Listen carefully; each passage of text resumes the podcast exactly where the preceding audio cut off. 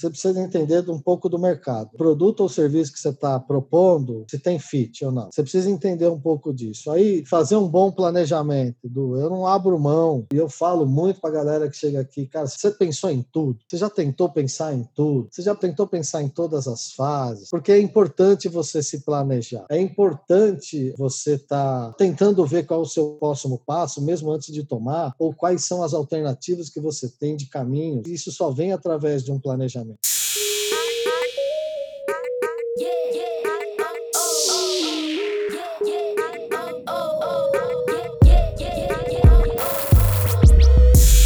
Está começando mais uma experiência de áudio, mais uma explosão de conhecimento. O podcast empreendedor é um podcast de entrevista que vai te dar uma injeção extra de motivação.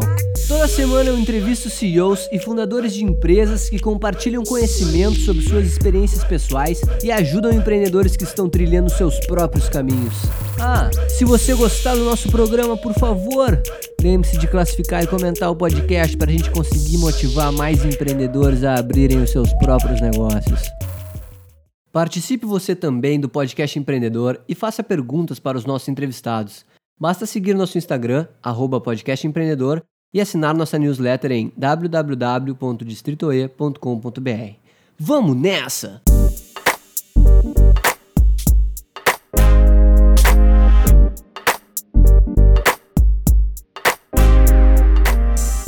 Fala, empreendedores do meu Brasil! Sejam muito bem-vindos, seja muito bem-vinda, seja muito bem-vindo a mais um podcast empreendedor.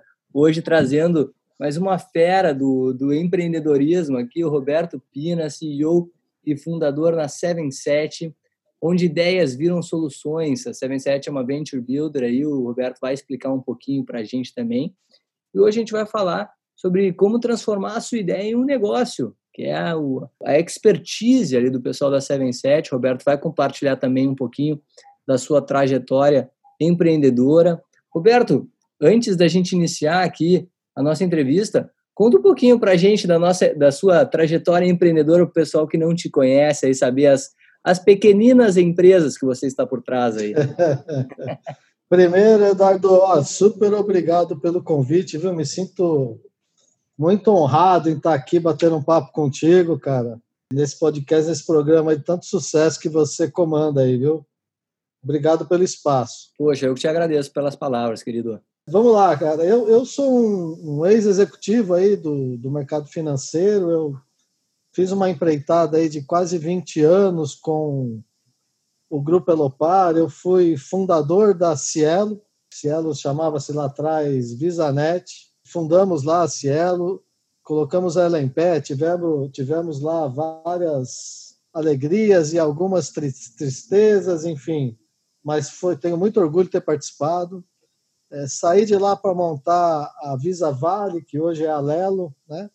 A Lelo é uma indústria de voucher, de alimentação, refeição, combustível, transporte, enfim. Líder de mercado, briga diretamente com empresas como TIC e Sodexo, também fui fundador dela. É, a partir daí, nós construímos um grupo Elopar inteiro lá, juntamente com os bancos e com outras pessoas, né? Então, fundamos lá também a, a, a Veloy, que compete com, com Sem Parar, é, fundamos a Estelo, que era uma wallet, depois virou um meio de, de pagamento para e-commerce, até maquininhas para brigar um pouco com, com PagSeguro. Participei da construção da bandeira Elo, que é uma bandeira nacional, já tem mais de 100 milhões de plásticos na rua, que veio para competir aí com a Visa e a Master. Participei também da fundação da Livelo, que é uma gigante da coalizão de ponto dos bancos, que também compete aí com múltiplos esmaios. Criamos um banco de varejo por lá, enfim, a holding.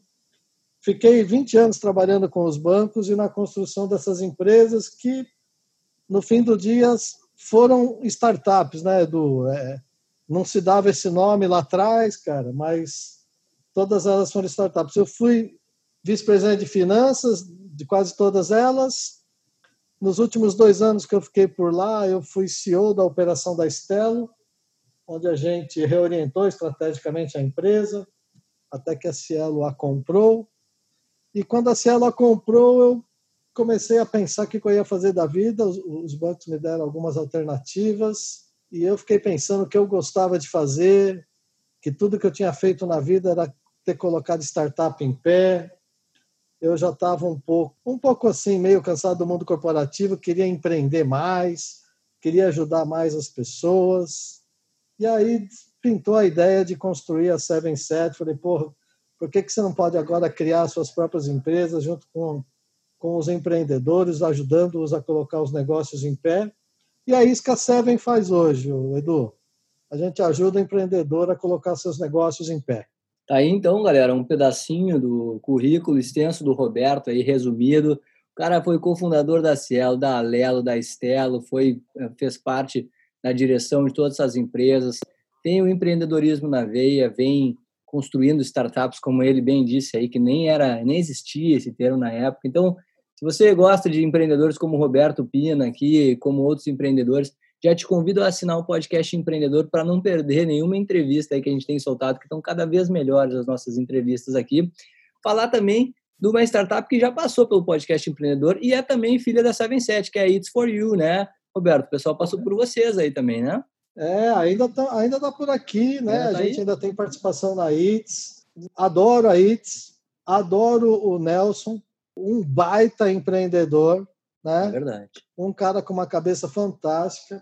A ITS, um modelo de negócio fantástico, né? Porque ele tem um impacto social bastante grande, é um gerador de renda, né? Ele empodera a dona e o dono de casa e ele traz uma visão diferente, né? Da, da... Eles têm hoje, Edu, a maior cozinha industrial na mão deles, a maior cozinha do mundo na mão deles, né? Nossa. Que são a cozinha da zona de casa. É verdade. É verdade, cara. É verdade, galera. E fica aí o convite para quem quer assistir o episódio do Nelson Andreata, aí, que é o CEO, um dos fundadores da It's For You. Ele também foi convidado pelo Thiago Negro aí para ser mentor, mentor. Te convido a assistir o episódio 119. Roberto, vamos falar um pouquinho então sobre aquilo que é a sua expertise, que está todo mundo querendo saber assim. Vamos Quando a gente lá. começa a falar, cara, de transformar a ideia em um negócio, assim, hoje, né, no cenário de empreendedorismo que você tem no Brasil, quais são os maiores desafios e dificuldades que os empreendedores encontram quando eles iniciam um negócio e por que, que a mortalidade é tão alta ainda? Ah, Edu, eu acho que é, é, é difícil empreender no Brasil, né? A gente não, não tem um ambiente completamente favorável. Eu acho que a gente está num processo hoje de, de transformação, né? Você não consegue abrir uma empresa rapidamente, você não tem acesso a financiamento de uma maneira muito fácil, enfim. É, não é fácil dar o pontapé inicial, mas o brasileiro, eu acho que ele tem algo que é muito positivo na característica do empreendedor, que é uma coisa que a gente persegue muito aqui, e a gente aprendeu a olhar e identificar isso no empreendedor, que é a resiliência, né? É imprescindível para quem quer empreender a resiliência. E eu acho que a maior dificuldade que tem é você chegar com o teu negócio, do até o MVP, ou seja, até você testar, né? até você colocar na rua é, para ver se aquilo que você idealizou o mercado realmente necessita, se o cliente realmente é atendido e se ele vai pagar por isso. Né? Então, até chegar nessa fase de teste, é uma luta diária, diária. Se você não tiver com sangue nos olhos, se você não tiver com muita disposição, se você não tiver muita resiliência, você não segue. Você não segue. Então, a grande dificuldade, acho que é você se organizar, você identificar a oportunidade, né? E correr atrás dela. E por que, que tem tanta mortalidade, Edu? A gente observa muita coisa aqui. Estatisticamente, a primeira mortalidade é que se você cria um produto que o, o mercado, naquele momento, ele não precisa. O mercado não, é um, não consome o produto que você criou. Você pode estar no momento errado, ou você pode ter tido uma leitura de um produto errado. Isso é o que mais mata startup hoje. Depois é fluxo de caixa, né, cara? Você não ter. Você precisa ter algum dinheiro, nem que for pouco dinheiro, mas você precisa ter algum dinheiro para você seguir. E tem um item que está subindo muito, do que é essa questão da briga de sócios, viu? Eu tenho percebido Sim. muito isso no mercado.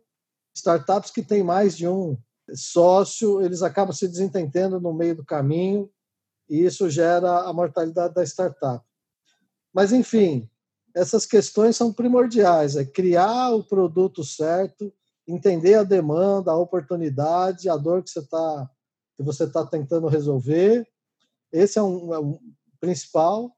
Depois eu acho que é um pouco de fluxo de caixa e essa questão societária e de time, sabe? Você precisa ter um time adequado para você seguir em frente. Eu acho que é por isso que morre muito startup, Edu. E quando você vê assim na sua experiência, Roberto, o ambiente de empreendedorismo quando você iniciou a sua jornada empreendedora, desenvolvendo novos negócios de hoje, muita coisa mudou, assim, como é que você enxerga essa essa transição de tempo assim entre os mercados e até mesmo as novas possibilidades que têm surgido? Hoje eu vejo assim que você tem um se fala muito em startup, né? Você vê que o Brasil e o mundo, né? O Brasil vem correndo atrás do mundo, mas a gente tem centros de inovação no Recife, em Florianópolis, se espalhando pelo país. Acho que isso é um movimento que antigamente não se via muito. Você falava em inovar assim com tanta frequência. Outro, eu acho que a, a, competição hoje ajuda muito, Edu. A competição e o barateamento do, dos serviços e produtos. Você vê o, os exemplos, a, a, ação do Banco Central eh, nas fintechs. Eu acho que existe um movimento né, é, propício também para essas questões inovadoras. E acho que isso facilita o que não se tinha antes. Um outro ponto que eu acho que tem um pouco mais de voz, né? Os jovens, mas não necessariamente só os jovens, né? Quem fala em inovação e quem fala em empreender está sendo um pouco mais ouvido. Lá atrás é, as questões eram menos, não se tinha uma pressão tão grande de business, de negócios, né? A inovação vinha para você competir, ocupar um espaço, mas ela não vinha por, por aquela inquietude, né, Edu? Eu acho que essa que é a grande diferença. Né? Hoje existe uma inquietude, né? existe uma coisa que mexe com todos nós que estamos vivendo nesse ecossistema e isso movimenta a gente em direção à inovação. Acho que esse é o principal, viu, Edu? É verdade, é muito benéfico isso mesmo, né? Porque por mais que a gente tenha, né, Roberto, índices de mortalidade altos ainda, é muito melhor que a gente esteja nesse ciclo de fomento à inovação em startups, mesmo quebrando por esses diversos motivos que a gente já comentou, do que a gente não esteja fomentando esse tipo de coisa. Eu te fiz essa pergunta, cara, porque eu vejo que também esse ciclo ele tem esse ciclo ou esse movimento, como a gente pode chamar, né? Ele tem um lado assim que ele é um lado meio que eu acho que é meio ruim, assim, que é muitas pessoas, cara, acabam iniciando os seus empreendimentos com essa desilusão assim de ganhar muito dinheiro, com uma possibilidade de investimento rápido, é, né, que acaba sempre o empreendedor acaba querendo sempre ir atrás do dinheiro para porque esse é o objetivo dele, né? Qual é a sua opinião sobre isso, sobre esses empreendedores que acabam empreendendo talvez não por uma paixão, né, mas por uma necessidade assim de ganhar dinheiro rápido, conseguir investimento, etc. E tal. Olha, Edu, o, não pode ser o motivador, né, sozinho, né? Eu acho que você tem que ter essa expectativa de você ganhar dinheiro. Afinal de contas, todos nós aí temos os nossos boletos para pagar, as nossas ambições, né, os nossos planos, os nossos planejamentos. Então, a gente quer correr atrás disso, quer dar uma vida melhor para nossa família, enfim. Eu, eu acho que esse pano de fundo é extremamente importante, né? mas ele sozinho, ele não significa que você vai conseguir, que você vai alcançar. Eu acho que você não deveria, se você tiver os empreendedores que estão nos ouvindo, é, só essa questão financeira, de novo, ela é importante, mas não deve ser o único caminho, não deve ser seu único motivador. Eu acho que tem que ter uma questão de paixão, sim. Eu acho que tem que ter uma questão de sangue nos olhos. Eu acho que tem que ter uma questão de realização profissional eu acho que você tem que querer causar um impacto positivo na sociedade. Enfim, eu acho que esses, esses outros fatores te complementam e te, te faz andar e trilhar de uma maneira mais é, com musculatura, mais forte, mais eficiente. É simples assim, Edu. Você pega um puta de um projeto bacana e põe na mão de um cara que só tem esse viés financeiro e não tem sangue nos olhos, não tem essa força de vontade toda, é, provável que o negócio não ande. Né? Ele tem uma chance grande de não, não dar certo. Agora, se você colocar um negócio razoável na mão de um cara apaixonado, com uma gana, cheio de vontade, cheio de compromisso com ele mesmo, né, com as realizações profissionais, com as, as realizações outras. Enfim, a chance desse negócio acontecer, sair do papel e vingar, ele é muito maior. É, a gente aqui, Edu, a gente aprendeu a ler um pouco os empreendedores e a gente continua aprendendo. Não é fácil essa leitura, mas você percebe quando aquilo faz parte da vida do cara, quando, sabe, é, ele vai viver por aquilo, ele está com sangue nos olhos para fazer. Isso muda tudo. Isso muda tudo, até a maneira da gente ver o business. Eu sou muito mais condescendente com o negócio quando eu encontro um empreendedor assim do que o inverso. Então, eu diria que o propósito e a paixão, Edu, tem que vir em primeiro lugar, cara.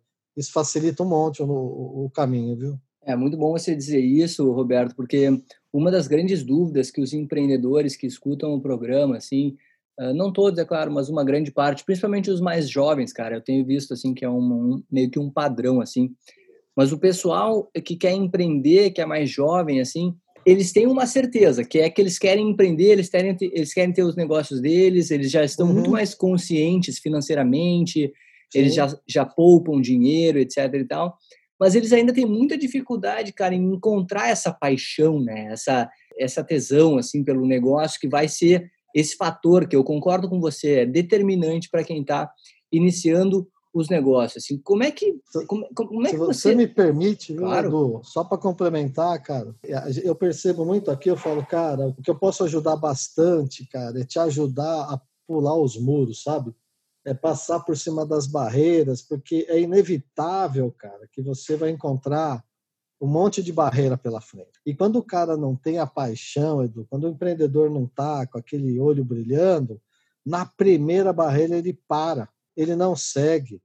Ele tem muita dificuldade em transpor tudo isso. E o cara apaixonado, não. É, pode vir um muro, dois, três, e ele vai estar sempre pronto para superar. Então, é, é um ingrediente fundamental, a paixão e o propósito, viu, Edu? Desculpa ter te cortado aí, mas eu acho que faz, muito sentido passar isso, porque na dificuldade que você vê a questão do sangue nos olhos mesmo. Não, perfeito, cara, foi extremamente pertinente, até porque, galera, tá aí um grande insight aí que o Roberto está trazendo querer empreender é muito bom, é muito importante, mas esse passo atrás de conseguir entender qual é a sua paixão, sua, sua grande motivação, aquilo que te ajuda a sair da cama todos os dias, é talvez um, um passo tão importante quanto querer empreender, até mais, talvez, porque é isso que vai manter você resiliente, que nem o Roberto disse no início da nossa entrevista, superando muros, é, superando barreiras, adversidades que são, como ele falou, e eu concordo muito, obviedades né, na vida de qualquer empreendedor, né, Roberto? É, e você consegue, né, Edu, colocar isso em qualquer situação. Eu, eu me lembro muito bem, Edu, que o, o, o Cafu foi um dos maiores laterais do Brasil e do mundo, né? Sim. E ele não sabia cruzar, cara. e a paixão dele pelo futebol fez ele aprender, cara. E ele foi para cima e treinou muito e tal. Então, cara, é, é, é, fundamental esse negócio da paixão e do querer, né? É verdade, cara. Inclusive, eu tava me lembrando agora, você trouxe o Cafu, se eu não me engano, cara, ele fez umas quantas peneiras até ele começar a ser jogador de futebol. Verdade. Né? Então é, verdade. É, é um grande exemplo que você está trazendo aqui para gente. Passou por várias, né? Ele passou por várias, verdade. Foi, foi, resiliente, foi atrás do que ele queria e, e é isso não aí. Não desistiu, né? Foi para cima, verdade.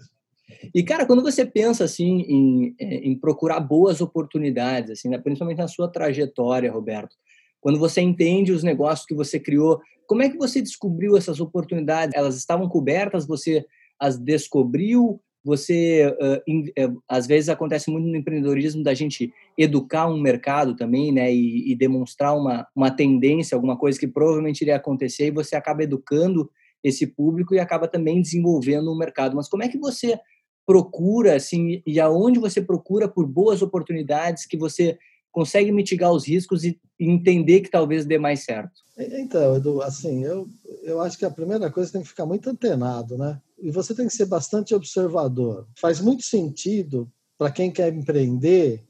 A gente fala muito de, de ah, que dor que você está resolvendo, né, Edu? Virou, virou é. um jargão. Mas é, mas é exatamente isso, cara. Procura uma dor.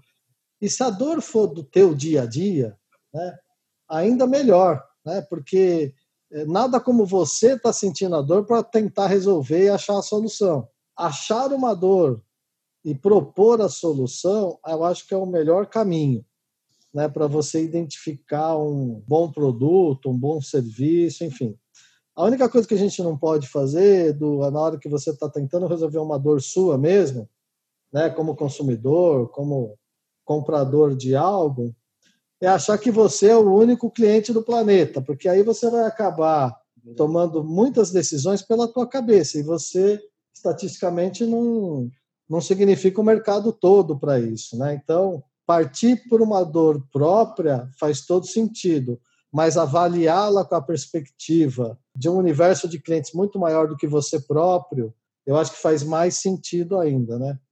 Eu, por exemplo, Edu, eu, eu me incomodava muito com uma questão de, não sei se você já foi na farmácia ou você tem ido ultimamente, você vai comprar um remédio com receita, você demora 20 minutos na farmácia. Né? Ela vai pedir a receita, vai, vai carimbar a receita, vai pedir teu nome, vai pedir o endereço, vai pedir para você assinar. Não faz nenhum sentido. Né?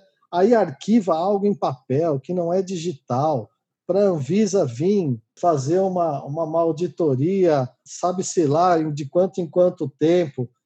Eu tinha essa dor. E eu construí um projeto aqui dentro que a gente está desenvolvendo, que é a digitalização. Desde que você sai do médico, você sair com uma receita digital preparada para uma farmácia. Então, isso a gente construiu a partir de uma dor que eu percebi ali. Né? Mas aí discutimos demais e estamos aqui montando um projeto em cima disso de como digitalizar tudo isso e tornar a vida do, do consumidor, do, do cliente da farmácia algo simples, né? Quem sabe a gente nem precisa ir à farmácia, né? É um bom exemplo esse, Roberto, porque você está trazendo mais um insight para o nosso público, que é justamente uhum. a capacidade de entender quais são os problemas que você está encarando no dia a dia, assim, você acha que pode ser melhor feito, por exemplo, esse da farmácia, é, enfim, né? São diversos exemplos que a gente podia estar tá dando, assim. E outra coisa, cara, que é uma dúvida de muitos empreendedores que estão iniciando, assim, é uhum. o lance da paixão versus o dinheiro. O que, que eu quero dizer com isso? Assim, um exemplo, tá? Uh, o cara ele está numa situação ah, financeira meio apertada, assim, ele ele está com o empreendimento dele, mas o empreendimento dele ainda não dá o suficiente para que ele pague suas contas, consiga oferecer para sua família uma, uma vida legal, assim. Então ele acaba que acaba deixando aquilo que ele ama para conseguir um emprego no mercado formal, no, no mercado normal, assim. No mercado uhum. normal ficou ruim, assim, mas enfim, ele consegue um emprego para pagar as uhum. contas e acaba deixando o negócio dele de lado, né? Como é que a gente consegue, cara, na sua opinião, alinhar a paixão pelo negócio com a capacidade de ganhar dinheiro com ele? Olha, o, o, o Edu, isso que você está trazendo, cara, não é incomum, viu? Eu vejo muita gente aí ó, acabou minha grana, vou ter que parar e abandonando projetos legais e abandonando o sonho, né? né? Quanto exatamente. E isso machuca, né? Do machuca só de olhar. Você imagina é, como é que é isso por dentro, né? Do cara que está sentindo. O, o, que eu costumo dizer para a turma é o seguinte, do parta para o seu plano B enquanto você estiver no seu plano A, né, cara? Porque enquanto você está trabalhando, está tudo em dia, você consegue pagar suas contas, colocar comida na mesa da sua família, sabe, atender a escola do seu filho. E, talvez esse seja o momento de você começar a empreender no paralelo. Ah, pô, mas opina, isso vai requerer um esforço. Eu vou ter que trabalhar de sábado e domingo, de noite, de madrugada e feriado. Cara, é o custo. Ah, sim é o custo, né? No pain, no gain, né, Edu? Não dá, não, cara. Não, não tem, a gente precisa suar a camisa para poder sair mágica, do outro lado, né, mágica. cara? Então, eu acho que esse talvez possa ser um caminho mais adequado, porque, Edu, na boa, ninguém vai deixar de pôr comida na mesa. Você vai abandonar, cara, e você vai arrumar um trabalho para ter um dinheiro um pouco mais certo ali para pôr comida na mesa da sua família. E não dá para você julgar nesse momento. Né? Não faz sentido. Então, eu acho que a gente tem que planejar. Quando, quando que se planeja, Edu? Quando está tudo bem, cara. Quando está tudo bem, é o momento da gente começar a pensar no plano B. Eu acho que essa é a hora. Mais um insight aí, galera. Mais uma pedrada aí na nossa cabeça. Para a gente sempre não, não esperar, como é que é aqui no Sul, não sei se em São Paulo também, mas aqui no Sul é, diz assim, não espera a água bater na bunda, né, Roberto? A gente Boa, age... É, gente... é isso aí, cara. Vai esperar a água bater na bunda, não vai dar tempo, né, cara? Não vai dar tempo. Enfim, mas tá aí, galera, mais um insight aí do Roberto. Foi muito legal a gente falar disso, cara, porque outra questão que aparece bem frequentemente aqui no programa, principalmente também dos mais jovens que estão saindo da universidade, né? É o fato de ter ou não ter uma experiência antes de empreender. No seu caso, né, Roberto, você foi um super executivo, você uh, teve a oportunidade de desenvolver projetos com grandes empresas. Qual é a sua opinião assim para esse jovem ou para essa jovem que estão saindo da universidade com muita vontade de empreender, né? Só que ainda não uhum. tem muita experiência. Você entende que é melhor o cara adquirir experiência uh, anteriormente do, empre do uhum. empreendimento ou ele empreende mesmo, se atira do avião e monta o avião e monta paraquedas no caminho? É, então, eu, eu acho que o primeiro ponto, assim, né, do eu, o que, que você deseja de verdade, de fato, o que, que vem da tua alma, para a tua vida profissional? Eu acho que a gente precisa se questionar, se perguntar e buscar isso lá dentro mesmo, Edu, porque não adianta você falar assim, pô, eu quero empreender, mas no fim do dia você quer ser um analista de um grande banco de investimento, porque você quer estar na crista da onda tal. Então aí é outra história, entendeu? Você precisa trilhar outros caminhos. Empreender dói, empreender é difícil, empreender demora, só que é prazeroso demais, cara. Construir, Edu, é muito prazeroso. Então, o meu, meu conselho para quem está saindo da faculdade o que, que você quer de fato. É, ah, não, Bill Gates, não, vai ser difícil ser outro Bill Gates. Não vou dizer que não vai, mas vai ser difícil ter outro. O que, que você quer? Né? Não, não, se a gente não for muito ambicioso, a gente não anda. Mas ser ambicioso demais, é, em confronto com a realidade, né, Edu, você acaba capotando, né? Você vai tropeçar e você vai cair. Então, eu acho que a primeira análise tem que ser interna, assim, de do que, que eu quero para minha vida de fato, né? Eu quero eu quero construir, eu quero criar, mesmo que isso me doa, mesmo que isso me leve tempo, é, mesmo que eu, sabe, vou ter que passar algumas noites em claro, mesmo que eu vou bater na casa de um, de um VC, vou tomar um não, dois, três, porque isso tudo machuca, né? Sim. É, ou você quer ser um grande executivo do mercado, não tem nada errado, né? É. Não tem nada errado. Você pode trilhar o caminho de executivo e tentar empreender dentro das empresas, né? O que é um pouco diferente de empreender sozinho e ter seu próprio negócio. Então, o meu conselho seria: vamos fazer uma reflexão antes, Edu. Vamos ver o que de fato nos move, né? Como é que eu quero me ver daqui 5, 10 anos? Eu sempre pergunto para a turma: como é que você quer se ver daqui 5, 10 anos? Como é que você se vê? Né? Você se vê contando que história para quem? Porque eu acho que daí vai surgir o, qual é o caminho que eu quero tomar. Cara, é muito bom você trazer essa sua visão, que, pessoal, é uma visão bastante filosófica e faz todo sentido, né? A gente se conhecer. O nosso negócio vai ser nada mais, nada menos do que uma reflexão da gente.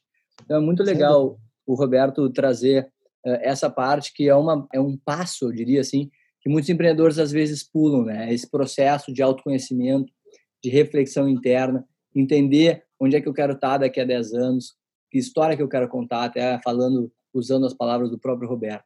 E Roberto, quando a gente fala assim na transformação da ideia para um negócio, né, na hora da hum. criação ali, a gente sabe que empreender, como a gente já falou aqui, envolve muito risco, né? Coisas que às vezes você não consegue é, planejar, etc. Mas existe alguma maneira assim que a gente consegue diminuir esses riscos para aumentar as chances de sucesso?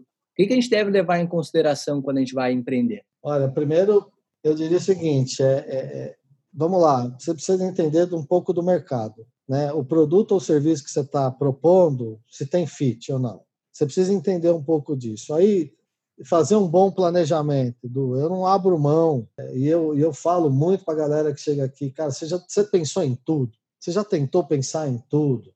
Você já pensou, tentou pensar em todas as fases? Porque é importante você se planejar. Né? é importante é, é você estar tá tentando ver qual o seu próximo passo, mesmo antes de tomar, ou quais são as alternativas que você tem de caminhos, e isso só vem através de um planejamento. Então, acho que é uma visão de mercado, um bom planejamento, depois um, um entendimento do seguinte, do isso que eu estou propondo, ele é intensivo do quê? Ele me demanda o quê? Ele me demanda mão de obra, me demanda capital, me demanda tecnologia, me demanda dados, me demanda inteligência artificial, me demanda o quê? A partir daí, identificar essa demanda, aonde eu vou buscar essa demanda, Edu? Ah, não, esse negócio que eu estou criando demanda muito dinheiro, eu preciso de um investidor, de bate-pronto. não, demanda muita tecnologia. Será que não é melhor eu trazer um parceiro societário que entenda de tecnologia para suprir essa lacuna, já que é altamente demandante de tecnologia? Sim. Então, eu, eu acho que é isso, né? Você olhou o mercado, você planejou, você identificou ali qual é a demanda e qual é o time que eu preciso para essa coisa parar em pé. Com essa visão, você mitiga muito risco e você vai tirar da frente, as suas chances de dar certo vão aumentar. E aí é o seguinte, você tem que chegar rápido ao MVP. Você tem que chegar rápido contestando esse produto ao mercado. Você tem que chegar rápido para entender o teu consumidor. Né? Você tem que pegar rapidamente todos os feedbacks, tanto do consumidor como do mercado, transformar isso em ação, é, realinhar o seu produto para você voltar é, com ele ao mercado. Então, é, essa visão e esses cuidados, eles ajudam demais nessa trajetória, viu? É, não dá para negligenciar os passos. Você pode imprimir velocidade, mas nunca pressa, né? Eu sei que é um jargão, mas ele funciona. Velocidade é diferente de pressa. E a pressa você passa por cima de coisas essenciais, e a gente não pode passar. Né? A gente pode ser muito rápido, mas olhar o todo, não importa a complexidade, para a coisa funcionar direito. Pô, muito bom, eu não conhecia esse jargão, então seja veloz, mas não tenha pressa. Muito boa essa que você está trazendo para a gente aí, galera. São coisas diferentes. Entender as demandas do mercado, entender o time que você vai precisar também, grandes insights do Roberto. E Roberto, pegando esse gancho até, Fala para a gente como é. é. que funciona na Seven, na Seven Set, como é que é o método utilizado por vocês, como é que vocês conseguem ajudar os empreendedores. Enfim, fala um pouquinho aí da, do empreendimento, dos diferenciais. Edu, quando, quando eu saí da vida executiva, que isso aí tem dois anos e meio, eu comecei, falei, cara, eu vou ajudar as pessoas a colocar os seus negócios em pé, porque eu, eu também quero ter as minhas empresas. Aí eu, eu criei uma tese aqui, tá, Edu? Eu vou, eu vou contar um pouquinho da tese, que acho que é importante para a gente depois entender como é que a Seven funciona. E na minha tese era assim, eu quero ter um portfólio de empresas. Eu falei, eu não quero ficar na mão de um único business, eu quero ter um portfólio. Então, eu quero ter várias empresas e participar nelas todas. Não quero ter participações relevantes, ou seja, é, participações acima de 30%, 40%. Por quê? Porque eu não quero ser o CEO dessas empresas. Cada empresa dessa deve ter o seu próprio CEO, seu próprio executor. Eu quero ficar sempre atrás, ajudando a colocar esse negócio em pé. Aí eu defini alguns mercados, Edu. Logo que eu saí, falei, ah, pá, vou trabalhar com fintech, que é a minha praia, vou explorar um pouco de saúde e educação, porque eu vejo muita carência, e vou seguir. Hoje, depois de dois anos e meio, que eu aprendi demais, eu aprendi demais nesses dois anos e meio, conversando com todo tipo de gente, com todas as idades. Só Aprendi muito mesmo, eu ampliei os meus os setores que eu quero é, ter algum business. Hoje eu, eu, eu, quero ter negócios em marketing digital, eu tenho, eu quero ter negócios em agro, eu tenho, eu quero ter negócios em educação, eu tenho, é, inteligência artificial nós temos, turismo também temos, é, segurança da informação temos também, enfim, tem food, os únicos dois setores que eu, que eu desejo ter e ainda não coloquei o pé, Edu, é games é, e pet. São dois setores que eu entendo que são muito promissores, né, que são crescentes demais, e eu ainda não coloquei um pé.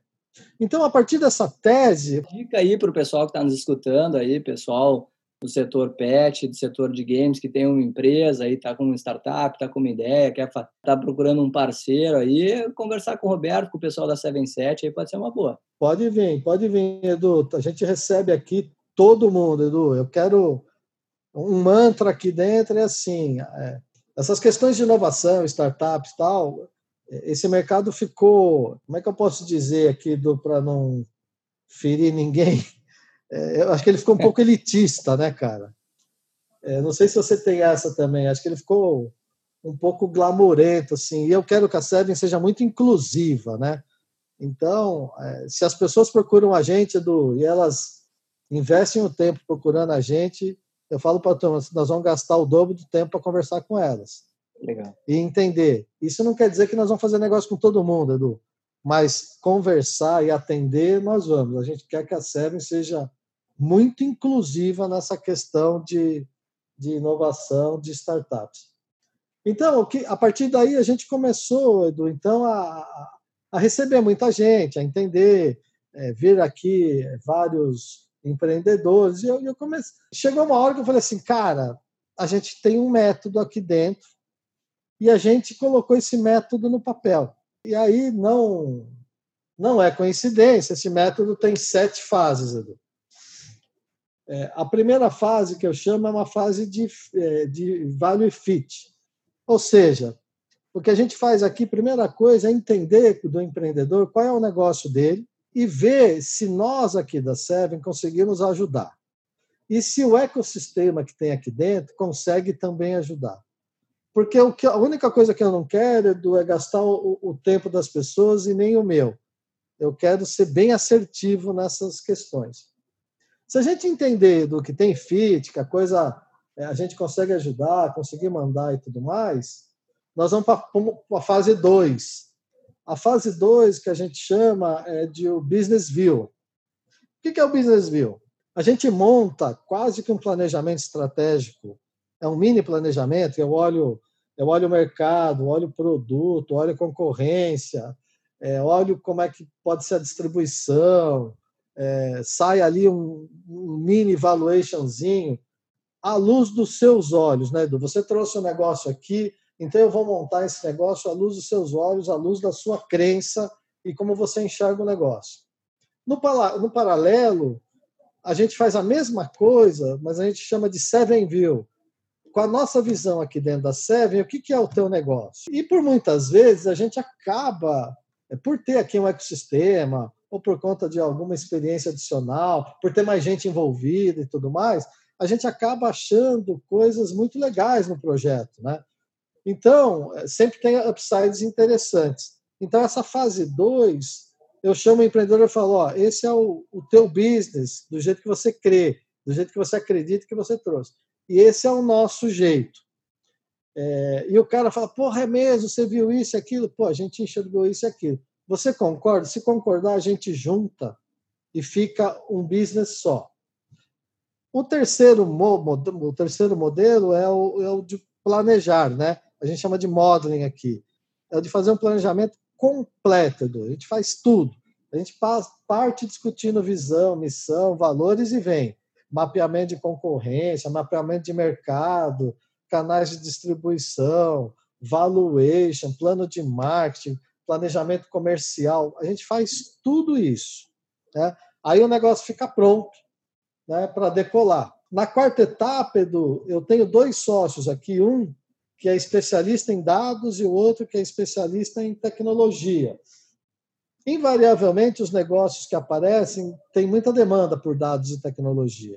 Sim. Então, a gente dá um banho de loja, dá um mergulho profundo em dados e tecnologia, para entender se estão construindo a plataforma do, da maneira correta, a linguagem é a mais moderna ou não, é a mais em conta em termos de custo, está capturando dados, porque dados é o novo petróleo aí do, do planeta, né? segundo Sim.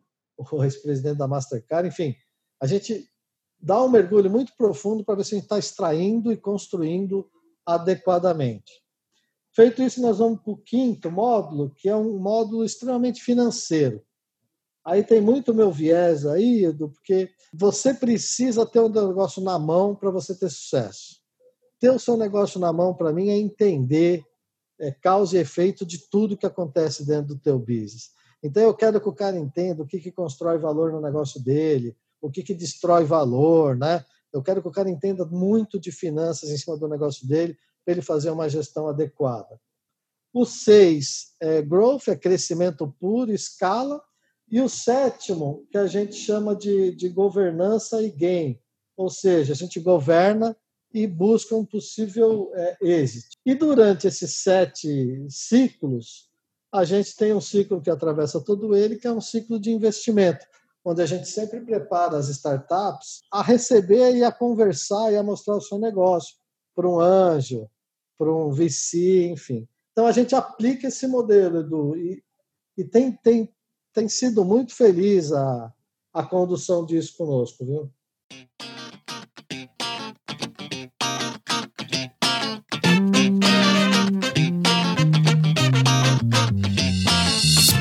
Sabia que já é possível mandar perguntas para os nossos entrevistados e nos ajudar a fomentar o empreendedorismo mundo afora? Basta se tornar um apoiador do podcast empreendedor e entrar no nosso site www.distritoe.com.br, dar uma olhada em todos os resumos que tem dos nossos episódios e clicar na aba Apoiadores. E agora, o Pergunta Empreendedor de hoje. Para os empreendedores que estão iniciando as suas jornadas, quais são as suas dicas? Olhou o mercado? O mercado é demandante daquilo que você está propondo? o cliente existe, ele compra o que você quer. Eu acho que esse é para começar, Edu, e, e, assim, você vai ter a capacidade de tocar isso. Quando eu falo capacidade, é tudo, né? É tempo, dinheiro, é esforço, ou ele vai competir com outras coisas do teu dia a dia, enfim. Para começar, eu acho que é isso. Se você tiver com isso na mão e se você entende daquilo que você está propondo, se você está se especializando, se você está estudando, eu acho que é um bom começo. Maravilha, meu velho. E para o pessoal agora que está de home office, está conseguindo economizar aquele tempo de deslocamento, está ficando em casa, está buscando fontes pois, de conhecimento. Pois é. E quer, está querendo assim alguma dica de livro, de série, de filme, ou até uma mídia mesmo, alternativa, outro podcast, sei lá. O que, que você indica para o pessoal? Alguma coisa, algum livro, assim, por exemplo, que mexeu na sua vida, assim, por que, que mexeu? Ah, eu, eu leio um pouquinho de. Eu me lembro aqui do Startup Próximos Passos, se eu não me engano, ele fala muito de estratégias de impulsionamento dos negócios. Eu gostei muito. Tem um outro que eu li de capa azul, é, de 0 a 1, um, se eu não me engano, que fala ah, de transformações, né? Eu não sei se você já deve ter lido isso aí. Sim, sim, Tem um que eu gosto muito que é Persuasão, que é um livro que fala muito de influência, né? Que na vida tudo é influência, né? E um empreendedor precisa saber influenciar, né? É, enfim, e séries, eu acho que depende. Você tem que abrir o olho para aquilo que você está assistindo. Né? Você pega lá House of Cards, pô, tem uma política ali dentro incrível, Nossa. né? E Nossa. que ambiente que não é político, né, cara? É, Billions lá, aquela trama toda daqueles caras, né? Você pega Game of Thrones, tem um puta um monte de estratégia envolvida eu gosto de tudo isso. Eu, eu, quando eu leio, quando eu vejo uma série e tal, eu sempre procuro ver esses, esses mecanismos né, e tentar tirar o que, que a gente pode usar para a nossa, nossa vida, para o nosso dia a dia. Né? Eu acho que é por aí, eu, Edu. Esses livros aí, essas séries aí, acho que pode, pode ajudar um pouco, sim. E agora, assim, uma pergunta mais filosófica mesmo, assim, a gente não tem nenhuma bola de cristal, né, Roberto? Mas como é que é. você enxerga assim que o mundo ele está se adaptando a toda essa mudança, toda essa transformação agora novamente com o período de fechar de novo tudo, é, enfim, as pessoas tendo que ser resilientes ao mesmo tempo que se adaptando, sendo flexíveis, enfim, com essas maiores mudanças, assim, o que, que você acha que vai continuar impactando a sociedade? É, como é que você acha que vão ser os protocolos sociais? O que, que o que, que a gente vai ter que se adaptar nesse nessas novas mudanças? Ah, primeiro, essa pandemia, né, Edu, eu acho que ela, ela foi muito ruim, né? Poxa, muita gente perdeu parentes, muita gente perdeu amigos. Ela foi muito ruim, muito ruim. Mas é, o outro lado da moeda, Edu, é que ela fez a gente enxergar monte de outras coisas, né? Uma, ela forçou a gente a enxergar negócios novos, forçou a gente a experimentar o home office, por exemplo. Todo mundo acabou aceitando o home office. Home office hoje é uma realidade. É, eu acho que não volta mais. Eu acho que não volta mais. O grande problema é o que fazer com os espaços dos escritórios. Né? Que tipo de negócio? Está aí uma boa dica, né? Do que tipo de negócio dá para fazer nisso? É. Né? Como é que a gente explora isso? A outra coisa, sim, eu, é, essas questões do delivery, do, do mundo online, também veio à tona. Está né? Tá todo mundo tendo que dar um jeito de vender online. Black Friday, se eu não me engano, aí deu recorde de novo, né, de, é, de vendas. Mas enfim, mas todo mundo está tá se projetando. E também existe uma, uma solidariedade, né? Muita gente ajudando muita gente, né? E, isso é bacana. Isso eu acho que a gente está é, tá precisando. O que eu acho que tem que tomar muito cuidado, Edu, é com os exageros, né? Eu eu não gosto muito desses exageros, eu não gosto muito de forçar uma situação para você é, se dar bem. E eu acho que o, o mundo passa um pouquinho por isso e, e sempre tem alguns espertalhões aí, mas eles vão, vão ficar pelo caminho. E principalmente porque o novo consumidor, Edu, esses, esse consumidor que está se formando, é, que a gente está construindo as coisas para esses caras no fim do dia, eles são muito mais exigentes, né? Se você não se você não devolver nada para a sociedade, se você não causar um impacto positivo na sociedade, o negócio não vai prosperar, ninguém vai comprar o teu produto. Então eu acho que essa, essas mudanças que vieram por um, uma razão ruim, eh, no fim do dia acabaram fazendo com que a gente saísse um pouco da zona de conforto e trazer 10 anos lá da frente para hoje, para a gente repensar como a gente pode viver, a gente repensar como é que a gente se relaciona um com os outros, para a gente voltar a entender o como é gostoso estar junto, o como é difícil sentir saudades, enfim, e, e acho que os negócios, se você não olhar tudo isso, Edu, porque o cliente que está do outro lado é um ser humano, né? Você não emplaca o teu produto, cara. Aí, galera, então a, a visão do Roberto Pina, CEO e fundador na 77, onde ideias viram soluções. Hoje a gente falou sobre transformar a sua ideia em um negócio, várias dicas. O Roberto também foi um dos fundadores da Cielo, da Lelo, da Estelo, enfim, aí diversas empresas na mão do cara aí, então uma aula que ele nos deu aqui.